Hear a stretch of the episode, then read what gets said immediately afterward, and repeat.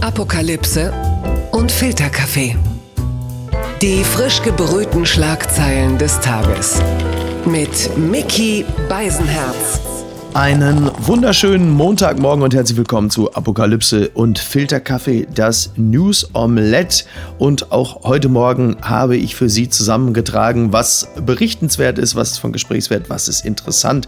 Und das Ganze bereite ich auf in ungefähr 19 Minuten. In derselben Zeit fliegt die deutsche Nationalelf von Stuttgart nach Basel und jetzt womöglich aus der Nations League nur 1 zu 1 gegen die Schweiz. Also erst Euro-Wings, dann Euro. Äh, Dings. Naja, egal. Es, es, war vermutlich der Jetlag. Und im Hintergrund hören Sie bereits die Person, mit der ich die Themen des Tages bespreche. Bei mir ist Niki Hassania. Guten Morgen, Niki. Guten Morgen, Niki. Niki, äh, bist, du, äh, bist du auch so gefangen von dem Spiel der deutschen Nationalelf? Ich finde das so gruselig ohne Publikum. Sorry. Also ich, dann, ja. dann sollen sie bitte, äh, wie die es im Maracana-Stadion gemacht haben, so einen DJ einstellen, der äh, für die Fans, für die äh, Geräusche der Fankulisse sorgt, bitte. Wobei ich glaube, bei einem Nations League-Spiel, Deutschland gegen die Schweiz äh, um diese Zeit des Jahres, äh, man hätte gar nicht gemerkt, dass, äh, ob jetzt Corona ist oder nicht. Es ist wirklich, es ist sowas von unglaublich egal. Naja, das Einzige, was ich bemerkt habe, dass Yogi Löw dieser Gesichtsschutz eigentlich ganz gut bekommt, weil das hält ja einen ja so ein bisschen davon ab, sich pausenlos im Gesicht rumzufubbeln. Gerade er, aber naja, komm, wir kommen zu den interessanteren Themen. Und vielleicht eins noch für treue Hörer unseres Podcasts: einfach mal mitzählen und einen Schnaps trinken, wann immer ich das Wort bemerkenswert sage. Das könnte noch ein interessanter. Gucken wir mal. Die Schlagzeile des Tages kommt von der Tagesschau. Maß zum Fall Nawalny. Zitat, eine weitere Nebelkerze aus Moskau. Nach der Nawalny-Vergiftung wird der Ton zwischen Deutschland und Russland rauer. Im Bericht aus Berlin forderte Außenminister Maas erneut, der Kreml solle bei der Aufklärung des Falls mitwirken und verteidigte sich gegen Vorwürfe aus Moskau. Ja, die ganze Geschichte rund um Nawalny ist äh, sehr heikel. Äh, die Stimmen zu diesem Fall sind auch ausgesprochen unterschiedlich, auch wenn es darum geht, wie man A mit der Aufklärung des Falls umgeht und B natürlich auch mit dem Projekt Nord Stream 2 Heiko Maas sagte, Russland muss sich an der Aufklärung beteiligen. Bislang ist das überhaupt nicht der Fall, sagte Maas. Äh, auf Vorwürfe, die Bundesregierung selbst würde die Ermittlungen behindern, reagierte Maas mit Unverständnis. Man habe einem russischen Rechtshilfeersuchen schon längst zugestimmt. Also auch das sei eine äh, Nebelkerze. Und äh, die Medien sind ja jetzt, das merkt man schon, sind alle wahnsinnig glücklich, dass sie die ganze Zeit den Begriff von den vergifteten Beziehungen verwenden können. Also man merkt richtig Erleichterung bei den ganzen Journalisten. Ähm, ja, was machen wir denn jetzt mit Putin? Mir, ja, ich liebe ja äh, diese, diese Taktik, dieses Nein, du. Nein, du. So, und dieses, wenn die Deutschen sagen, ja, Russland hilft jetzt nicht bei der Aufklärung, dass mhm. die Russen als erstes sagen, nein, ihr, ihr, ihr verhindert die Aufklärung. Ja. Heiko Maas spricht ja von Indizien, die es gäbe.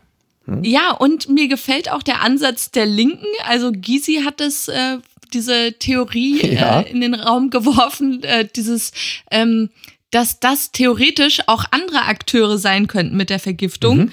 weil äh, das dann ein Grund wäre für die deutsche Regierung zu sagen, nee, äh, Nord Stream 2 können wir jetzt so nicht mehr mit euch machen ja. und äh, dann das ganze Projekt auf Eis gelegt wird. Also ähm, Trump war es. Also Trump als größter Feind von Nord Stream 2 äh, hat dann Trump gesagt, pass mal auf. Ja, wobei äh, ihr vergiftet mir den jetzt mit mit Novichok, weil dann denken natürlich alle Putin war es und Nee, so. da, da, er wurde ja auch auf einer Pressekonferenz äh, angesprochen auf die Nawalny-Affäre und da war ja Trumps Reaktion auch sehr interessant. So ist so, äh, nö, also ich, ich glaube, das muss jetzt erstmal noch untersucht werden. Mhm. Also sonst hätte er sofort gesagt, Putin war's. Ja. Ähm, aber er hat ihn ja eher freigesprochen und gesagt, wir sollten eher auf China schauen so. und den China-Virus. Ja, das passt ja auch besser. Also, dass Trump Putin bewundert, das werden wir heute im Laufe der Sendung ja eh nochmal ganz kurz erörtern. Ähm, es ist schon interessant, also jetzt halt eben auch Nord Stream 2 ist ja die große Frage, Niki. Ne? Kann man Kunst vom Künstler trennen. Also Putin und das Projekt. Also es gibt ja mehrere, so wie Markus Söder, die auch sagen, das eine ist äh, eine politische Geschichte, das andere ist eine privatwirtschaftliche. Ich würde dem jetzt nicht zustimmen, aber die Meinungen gehen auseinander. Also AKK sagt, äh, Nord Stream 2 war nie ihr Herzensprojekt, während Novabo sagt, doch, doch, das brauchen wir schon, das ist wichtig, um unabhängig zu sein.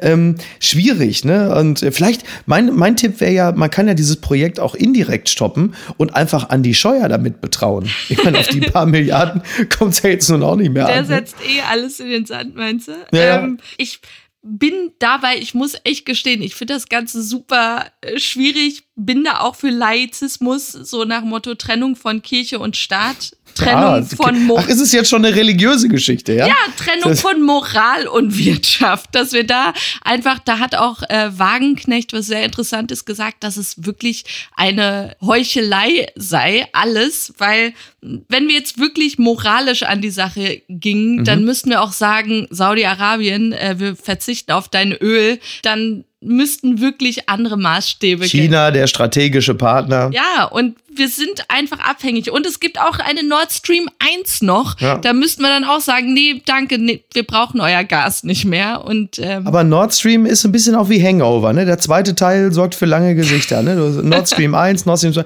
Nord, ich warte auf Nord Stream 3, Judgment Day. Jetzt wird geheiratet. Und die Indizien von Heiko Maas, die würde ich gerne mal sehen, weil wir warten jetzt nur darauf, dass es dieses Polaroid gibt von Putin, wie er mit der Pipette über dem Tee von Nawalny. Also, ich glaube immer noch, Drosten hat's getan in der Charité. Ist doch völlig klar. Das hat mich überrascht. Nochmal die Tagesschau, diesmal mit einer Meldung aus Venezuela. Impfstofftest in Venezuela. Wir sind hier die Versuchskaninchen, so wird eine Frau in Venezuela zitiert. Denn dieses Land sucht Freiwillige, um den russischen Corona-Impfstoff zu testen. Die Bevölkerung hat Angst, denn die Behörden haben die Lage nicht im Griff und auch Wissenschaftler äußern Bedenken. Also Maduro, der Präsident von Venezuela, Venezuela, das ist er ja immer noch, hat im Fernsehen für den russischen Impfstoff Sputnik 5 geworben. Zitat, der Erste, der sich impfen lassen wird, bin ich. Bumm. Ich gehe mit gutem Beispiel voran. Ja, es ist wohl so, dass äh, zunächst 500, übrigens, das wäre ja vielleicht echt nochmal eine Chance für Guaido, doch noch an die Macht zu kommen. Ähm, zunächst sollen 500 Venezolaner den russischen Impfstoff testen. Das sozialistische Land hat ein Abkommen mit dem verbündeten Russland unterschrieben, dass es den Impfstoff auch produzieren wird. Es ist ja, also in, man weiß ja, in Venezuela essen die Leute Meerschweinchen. Teilweise auch wirklich, weil da großer Hunger herrscht. nur deshalb, also nicht, weil es eine Delikatesse ist oder so, sondern einfach Horror. Wirklich. Äh, Und jetzt sind die Venezolaner, ja, und jetzt sind die Venezolaner die Meerschweinchen für die Russen. So, also so als Test. Also ist ja schon, ist ja Wahnsinn. Stell dir mal vor, du bist ein Land, du, du bist als, als Volk eines Landes eh schon immer die ganze Zeit anerkannter, auch schon vor Corona. Und jetzt bist du plötzlich die, also jetzt mal hart formuliert, die Laborratte äh, für Putin. Ja, aber Also was, was ist- willst du machen? Das soll ich Äh, nicht nehmen, zig- zum Beispiel. Äh, nee, da sind zig Embargos und Sanktionen auf Venezuela gerade. Die kriegen von keinem anderen Land außer diesen kommunistischen Ländern Hilfe. Unter anderem dann Putin, der ja behauptet, dass er diesen Impfstoff äh, auch an seiner Tochter, eigenen Tochter ausprobiert hat. Glaube ich nicht so ganz. Aber Ja. ja, natürlich machst du dann alles, Ja. was der Sponsor von dir jetzt verlangt. Und ähm, ja, das ist echt bitter. Und erinnerte mich auch ein bisschen an diese Nummer mit äh, Fukushima Ja. und ähm, als dieser parlamentarische Staatssekretär äh, in Japan Wasser getrunken hat, das angeblich aus einer Pfütze in Fukushima stammt. ja, ja. ich glaube, gesundheitlich war es danach nicht so gut, aber beweisen wollte, hey, das ist alles safe. Ja. Und dass Maduro jetzt auch sagt, ich mach's als erster. Äh, Bilder. Pics or it didn't happen. Verlierer des Tages. ist wieder einmal Lukaschenko, denn er hat es jetzt mittlerweile geschafft. Es sind jetzt tatsächlich schon vier Wochen Proteste nach der, nennen wir es mal wohlwollend, Wahl und sie reißen nicht ab. Es sind äh, sehr stark weiblich dominierte und sehr friedfertige Proteste, zumindest auf der einen Seite, denn niedergeschlagen werden sie teilweise sehr brutal von der Polizei nach wie vor, aber die Leute wehren sich. Es reißt nicht ab. Es gibt ja auch diese rot-weißen Fahnen. Also die eigentliche Fahne von Weißrussland ist ja rot-grün, aber die rot-weißen Fahnen, die stehen für die Opposition und die sind aber durch Lukaschenko verboten worden. Aber die Leute sind kreativ, sie wehren sich, sie hängen dann zum Beispiel einfach äh, Wäsche über den Balkon. Also ich habe zum Beispiel Bilder gesehen von Unterhosen, weiße Unterhosen, rote Unterhosen, die dann da hängen und als Fahne. Also, also wenn ich gewusst hätte, dass das Raushängen von Unterhosen in dem Falle schon fast e-, ehrenvoller Protest, ja, was hätte ich da schon alles? Also, weißt du, was mich an der ganzen äh, Belarus-Geschichte am meisten wütend macht, aus meiner persönlichen Sicht? Ist diese teilweise haltlose Prahlerei im Deutschlandfunk. Ja, da, da heißt dann Lukaschenko nicht Lukaschenko, sondern Lukaschenka weil er ist, das ist ja die weiß, also die weißrussisch korrekte Bezeichnung. Und jetzt habe ich schon eine Gesprächspartnerin gehört, eine Deutsche, die sagt dann auch nicht Belarus, sondern Belarus. Ist ja wirklich eine halt, haltlose Prahlerei. Muss ich sagen. Das muss ich sagen. Das sind dieselben Leute, die dann statt äh, äh, Woolworth auch Woolworth sagen, wenn sie dann irgendwo nach dem, also das muss doch, also Niki, jetzt sag doch auch mal was. Also für mich ist am schlimmsten ähm, dieses Verbot mit, ja, jetzt darf Rot-Weiß nicht mehr getragen werden, weil mhm. ich bin ja so ein Opfer dafür, dass ich dann sowas Falsches mache, wie wie war das in LA nochmal? Bloods and Crips. Und oh mein Gott. Trägst du versehentlich rot und dann heißt es, hey, du bist hier Anhänger oder mhm. Befürworter von und dabei wolltest du einfach nur Pommes rot weiß Achso, du meinst, du gehst jetzt schon als äh, weißrussische Oppositionelle, wenn du demnächst in der Pommes. Okay, gut. Oh, bleiben wir mal dran. Blattgold. Die FAZ schreibt, Trump nennt sie Trottel.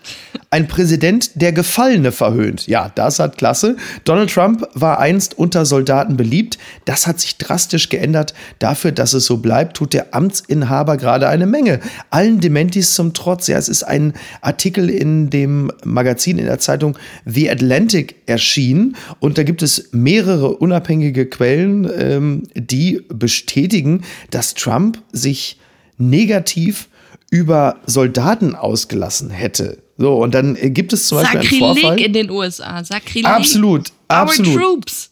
Ja, Our Troops. Hallo, äh, die, man bedankt sich doch in den USA immer bei, bei Veteranen und bei Soldaten. Thank you for your service. Und Thank you for your service klingt bei Trump etwas anders. Es gibt zum Beispiel diese Begebenheit, dass er 2018 während eines Besuchs in Frankreich anlässlich des Gedenkens an das Ende des Ersten Weltkrieges soll er sich geäußert haben. Zitat: Warum sollte ich zu dem Friedhof fahren? Da liegen doch nur Verlierer. Später nannte er die mehr als 800 Marineinfanteristen Trottel, weil sie sich hätten töten lassen. Es ist, ähm, ja, Puh. es gibt noch ein, zwei andere Dinge. Äh, äh, Trump hatte einen Besuch auf dem amerikanischen Soldatenfriedhof Ain Marne, kurzfristig abgesagt. Offiziell hieß es seinerzeit, wegen des Regens könne der Hubschrauber des Präsidenten nicht fliegen. In dem Artikel wird nun aber berichtet, Trump habe sich um seine Frisur gesorgt, in der viel Haarspray steckt und die weder Wind noch Regen verträgt. Also, und das, du das weißt, ist, dass es stimmt. Du weißt, dass es einfach wahr sein muss. Natürlich, natürlich. Diese Geschichte ist übrigens noch besser, diese, diese Militärfriedhofnummer in Frankreich ist insofern auch sehr geil, weil Trump sich, also er hat ja diesen Militärfriedhof nicht nur nicht besucht, er hat sich äh, auch länger in der Residenz des US-Botschafters in Paris aufgehalten, im äh, Hotel de Pontalba habe er mehrere Kunstwerke bewundert und sie anschließend in der Air Force One nach Washington mitgenommen.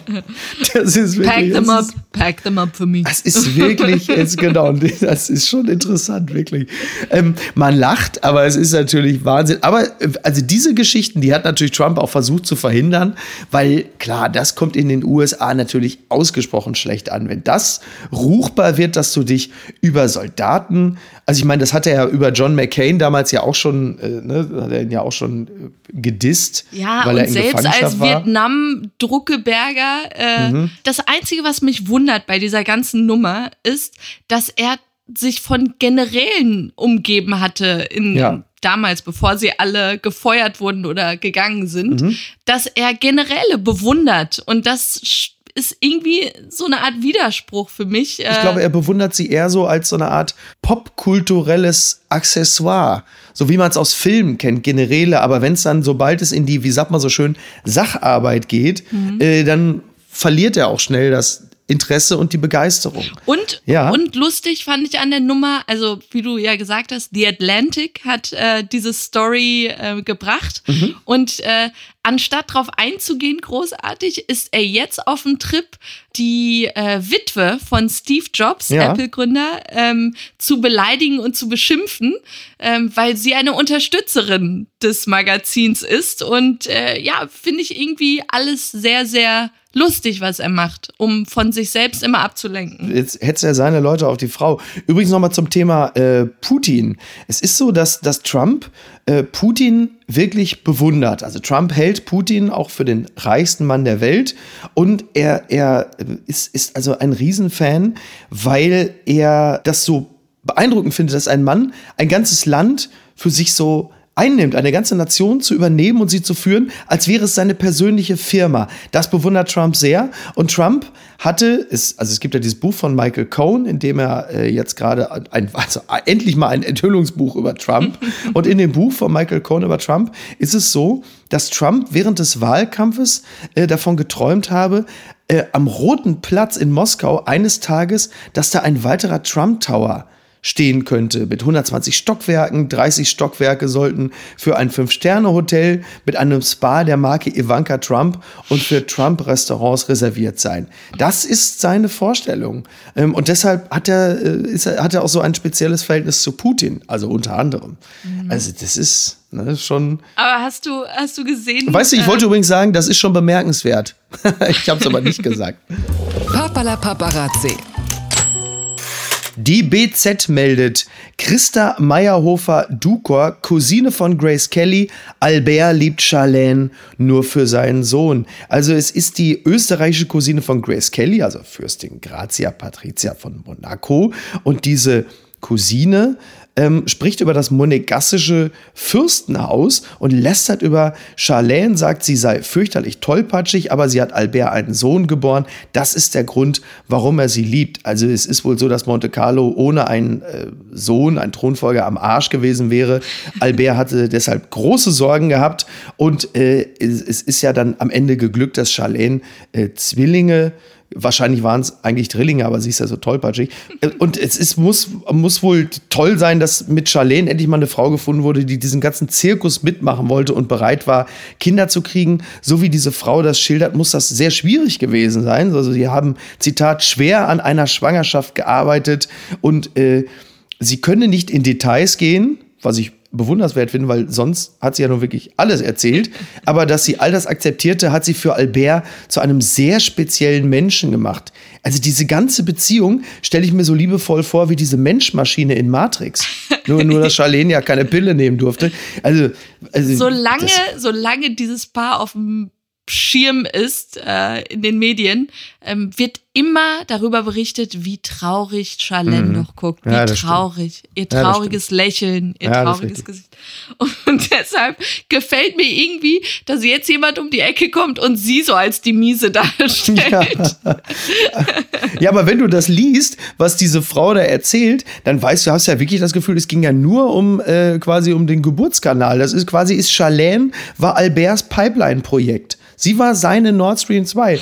Also Ganz, und was ich ganz toll fand, das fand ich dieses Kompliment, was diese Christa Meyerhofer-Dukor sagt, also die Cousine von Grace Kelly, sagte, ähm, das fand ich auch, also hat über Charlene jetzt nicht positiv gesprochen, sagt, natürlich ist sie nicht hässlich, ja, aber Grace war ganz anders. Sie hatte Charisma, sie war elegant, nett, fantastisch. Jeder lag ihr zu Füßen. Jetzt pass auf, wir sind uns etwas ähnlich. Toll, oder? Also, also andere behaupten das, ich selber will es nie sagen, aber genau. andere behaupten das. Ist doch wirklich Wahnsinn. Ich finde das toll. Naja. Die gute Nachricht des Tages. Ja, der Osten ist wieder Action-Hochburg. Der Spiegel meldet, Landkreis spricht Warnung aus. Frau sichtet angeblich Krokodil in Thüringen. In Sachsen-Anhalt war die Suche nach einem Krokodil in der Unstrut erfolglos eingestellt worden. Nun will eine Pferdebesitzerin gesehen haben, wie es in denselben Fluss in Thüringen geglitten ist. Also quasi äh, deutsche Nessie ist zurück. Äh, nach Sammy dem Kaiman endlich wieder ein Sommerlochtier. Ähm, tja, also damit fällt ja unser Thüringen-Urlaub ja wohl flach, Niki. Das ist ja wohl klar, ne? Da fahren wir nicht hin. Ja, hat Thomas Schmidt äh, womöglich da ein Reptil äh, in Thüringen? das ist, das ist schon spannend. Also jetzt, in, da ist jetzt ein Alligator in diesem, gut, jetzt muss man fairerweise sagen, in Thüringen hat man ja generell vor, vor allem Angst, was mit Ali anfängt, aber diese Unstrut, wenn das jetzt zum Beispiel in Berlin passiert wäre, wenn das Vieh jetzt einfach in die, in die Spree gegangen wäre, dann hätte sich das Problem ja von selbst erledigt. Da hätte jetzt keiner sich Sorgen machen müssen. Aber so? Ja. Ein altes Reptil in thüringischen Gewässern. Vielleicht wollte Gauland auch nur einfach mal bei Höcke irgendwo baden gehen. Also, das. Äh, naja, wir gucken mal, wie das weitergeht. Gewinner des Tages ist eine, ja, ist im Grunde genommen so eine Art Bachelor, der wurde, ähm, also im Auftrage für einen Mann, wurde eine Kontaktanzeige geschaltet. So, und die lautet wie folgt. Traumfrau gesucht. Gesucht wird eine gebildete, sehr attraktive junge Frau, 25 bis 35 Jahre, sehr schlank, Konfektionsgröße maximal 34, aus gutem Elternhaus, ledig, unbedingt kinderlos, mit gutem Beruf, ortsungebunden, parkettsicher, perfektes Deutsch, in Wort und Schrift. Wir suchen für einen Elite-Unternehmer, Anfang 40, aus erster Familie, Europas Top 10, kinderlos, sehr attraktiv, Multimillionär, jetzt kommt mein Lieblings, privat, eigentlich ganz umgänglich, Gentleman ohne Allüren, in NRW lebend, ernst gemeinte Zuschriften mit Bild an Taka Taka Taka. Klasse, oder? Ich kann bis heute nicht glauben, dass du mich mit der Scheiße bekommen hast. ja, zumal wir beide wissen, Nein, dass ich privat jetzt, also vor allen Dingen, du schreibst eine Kontaktanzeige, wo du wirklich in den tollsten Worten über jemanden schreibst und kriegst es trotzdem nicht hin, etwas Besseres zu schreiben als privat eigentlich ganz umgänglich. ich liebe auch wieder dreimal oder so steht kinderlos, unbedingt kinderlos. Ja. So, ich will, ich will einfach wissen, was der Typ für Erfahrungen mit ledigen Müttern hatte, äh, dass er so abgeturnt ist und äh, ja. Kinder auf keinen Fall. Ja. Äh, wir, wir, wir verfolgen mal, wie die Geschichte weitergeht. Das möchte ich schon noch hören. Ich wusste übrigens gar nicht, dass äh, Clemens Tönnies erst Anfang 40 ist. Ne? naja, gut. Also. Äh, ich, äh, ich bedanke mich für die Aufmerksamkeit und äh, Niki, was machen wir beide jetzt? Alligator sucht. Alles klar, so wird's laufen. Also bis denn. Ciao. Tschüss. Apokalypse und Filtercafé ist eine Studio Bummens Produktion mit freundlicher Unterstützung der Florida Entertainment. Redaktion Niki Hassania. Produktion Laura Pohl. Ton und Schnitt Mia Becker und Christian Pfeiffer. Neue Episoden montags, mittwochs und freitags. Überall, wo es Podcasts gibt.